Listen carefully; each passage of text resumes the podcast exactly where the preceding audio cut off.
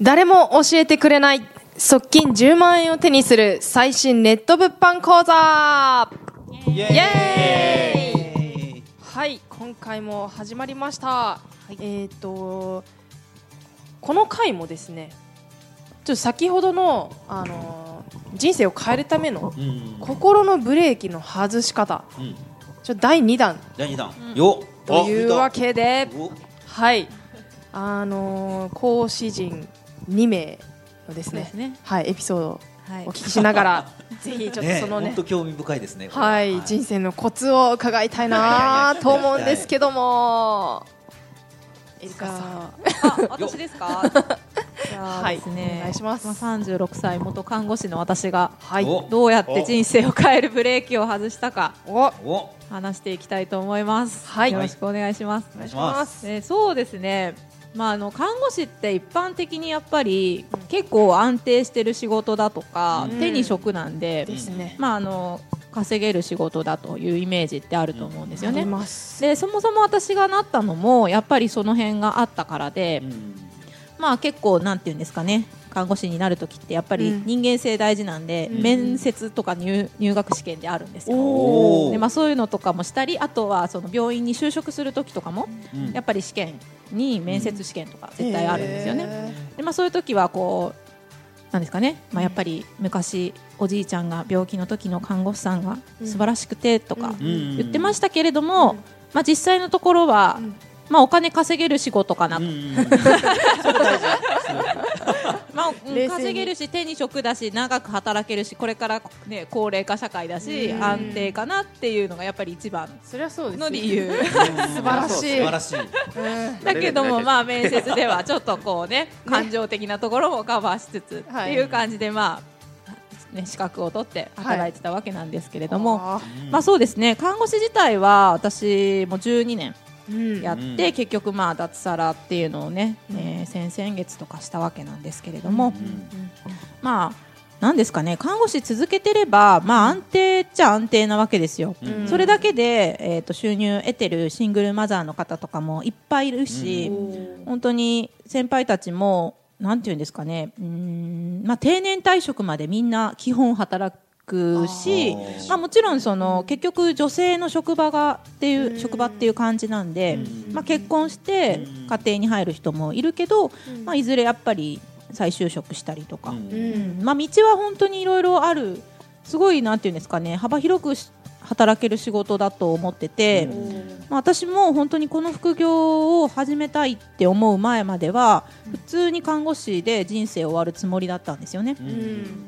ただやっぱり結構そうですね。うーん、まあ、独身の頃とかは夜勤専門看護師とかやってたりとかで、まあ、あの夜勤手当っていうのが要はつくんですよね。うん。でそうですね、まあ、ちょっと細かくなってくると、まあ、なんか深夜とか準夜とかで時間とか分かれて1回3000円とか1回5000円とかでまあ、よ一月に何回入るとかそういう感じでプラスでお金がどんどん上がっていくんですけど、ん。結局看護師の給料の内訳ってぶっちゃけその夜勤手当がかあるからうん。一般のサラリーマンの人より高いんですよね。そんなからくりが。っていうからくりがあって、うんあとは、えっと、危険手当とかもあって私はずっと集中治療室で働いてたんで、うん。あの要は感染を持ってる患者さんが急に来たりする可能性とかがあるわけですよね。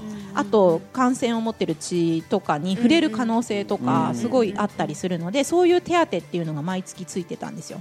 なのでトータルするとやっぱりそういう一般病棟とか外来とかに比べると金額的には高かったんですよね。うん。ただ結局子供結婚して子供生まれて、うん。まあ、あの夜勤ができなくなって、うん。夜勤を一切やらなくなってってなると給料的にはめちゃめちゃ下がるんですよ。なるほど10万以上下がりますね。えあー下がりますね。あのもともとその野戦とかやってたらめっちゃ夜勤も入ってたりするから。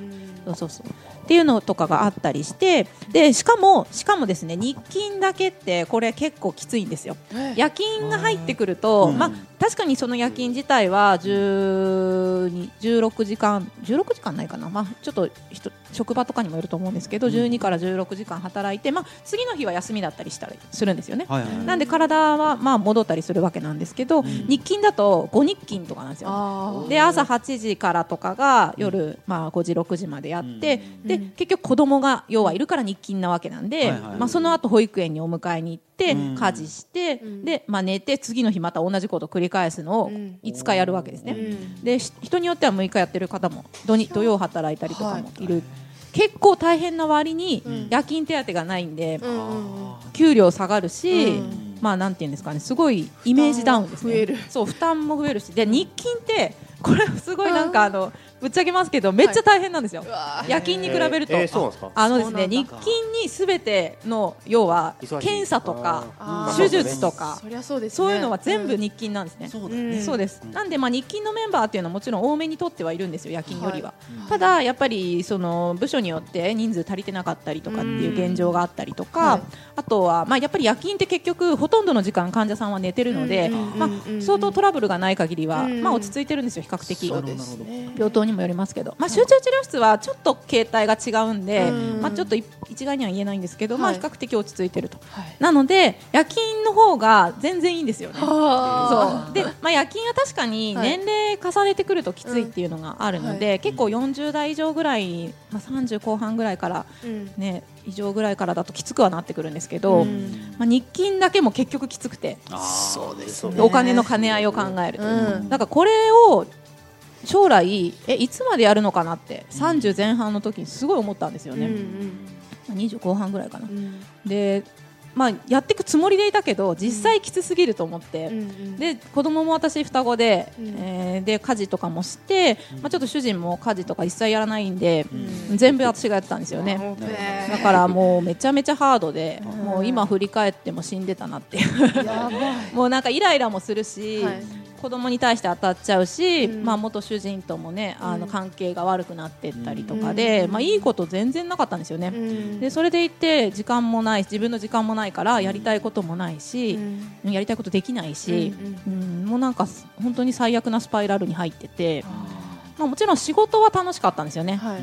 私は、うん、結構仕事できたんで。は い。自分で言うのもなんですけど、はい。あのそれなりにできてたし、まあ、頼られたりとか、まあ、やりたいこようにさせてはもらえてたんですよね、はい。まあ、やっぱりそれなりに経験もたを、ね、重ねてくると頼られもするので、んだから仕事は全然嫌いじゃなかったんですけど、まあ、これが人生かみたいな、うん。これでいいのかなみたいなすごい思ってました。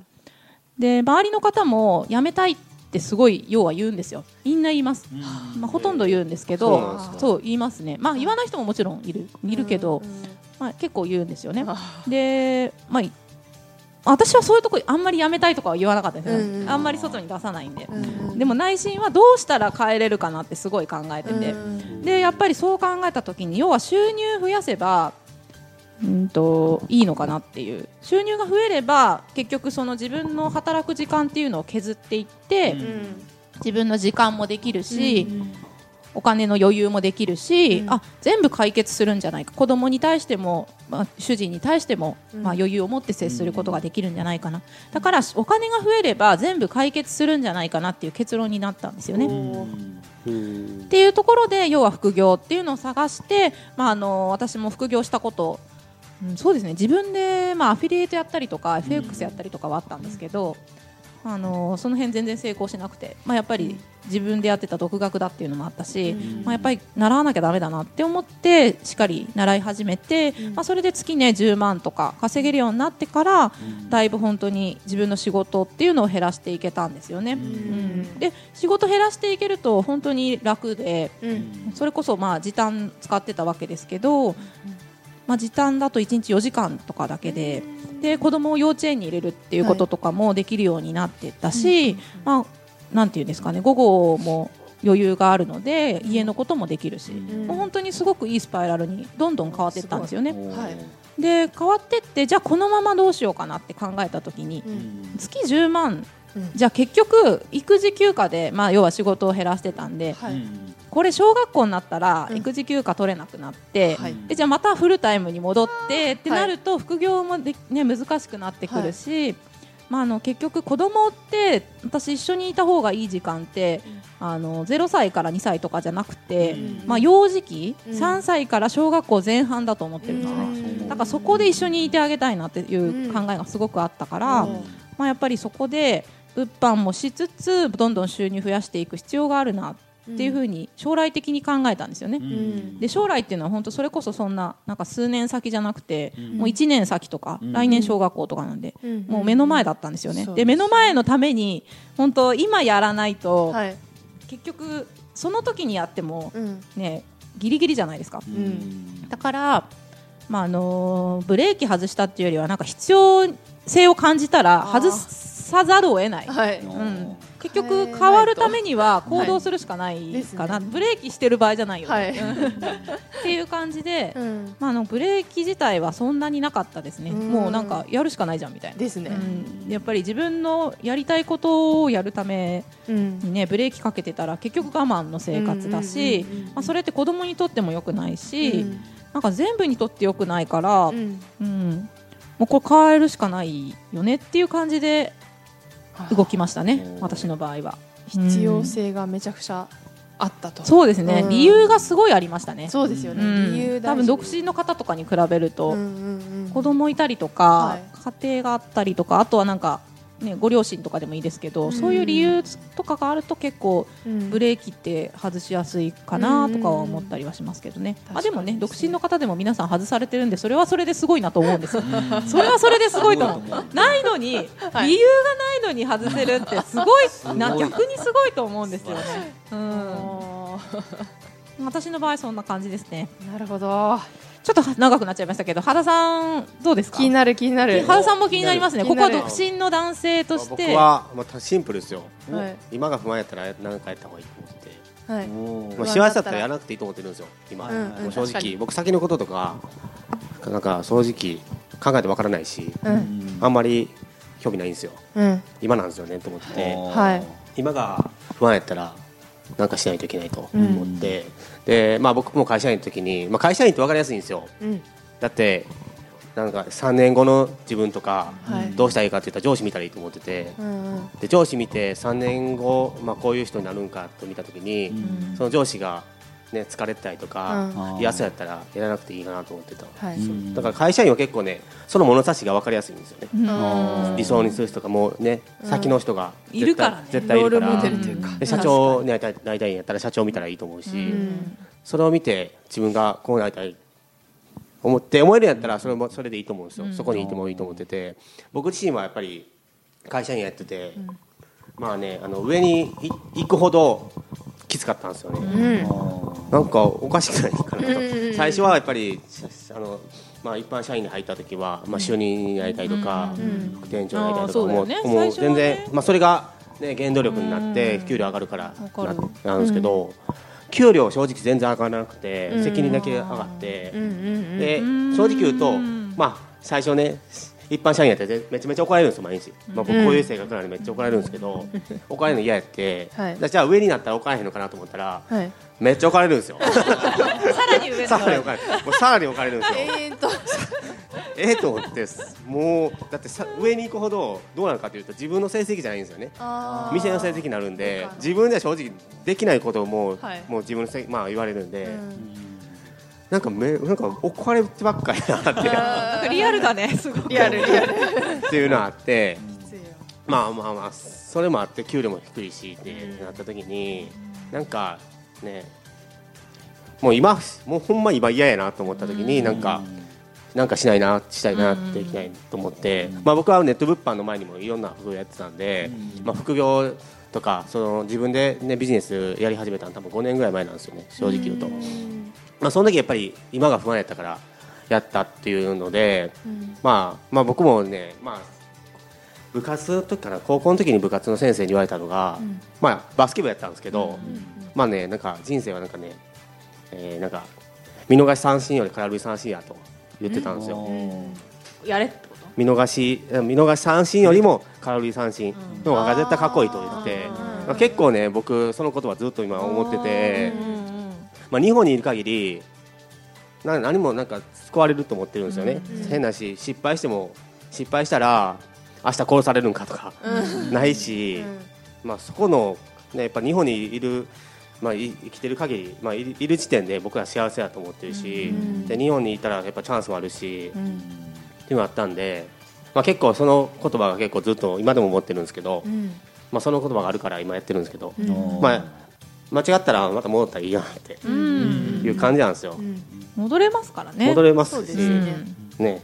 もう一回ねやり直してもできるし、まあ、それは年齢関係ないですし、まあ、あとは僕成功してる人と成功してない人ってそんなに差ないと思ってるんですよね全然、誰でも成功すると思ってて、まあ、その中にやっぱり気づきが大事で,、で気づいてそれを行動するかだけの違いだと思ってるんですよ、だからそんなに人と人の差って絶対そんな差がないはずなんですよね、なのでまあね絶対ないんで、まあ、やればいいんかなって、今不安今が不安やったら、ですね。うん。っていう感じです。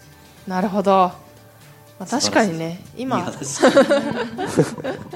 お金持ちで富豪だったり仕事がめちゃくちゃ楽しくてもう、はい。自分の転職だってなったらそれでいいっすやんって、ね、思ってるんですよ。全然いいっすよ。何か変えようと思わないですかね、うん。なくていいと思いますよ。うん、今そうじゃないんだったら行動しかそれを変えるひなんだろうそうですね、変えてくれないし。変えられないってことですね。はい。うん、というわけで今回はエリカさんとはい。原さんのお話を聞かせていただきました。はい、ありがとうございました。ありがとうございましありがとうごた。ざい。ます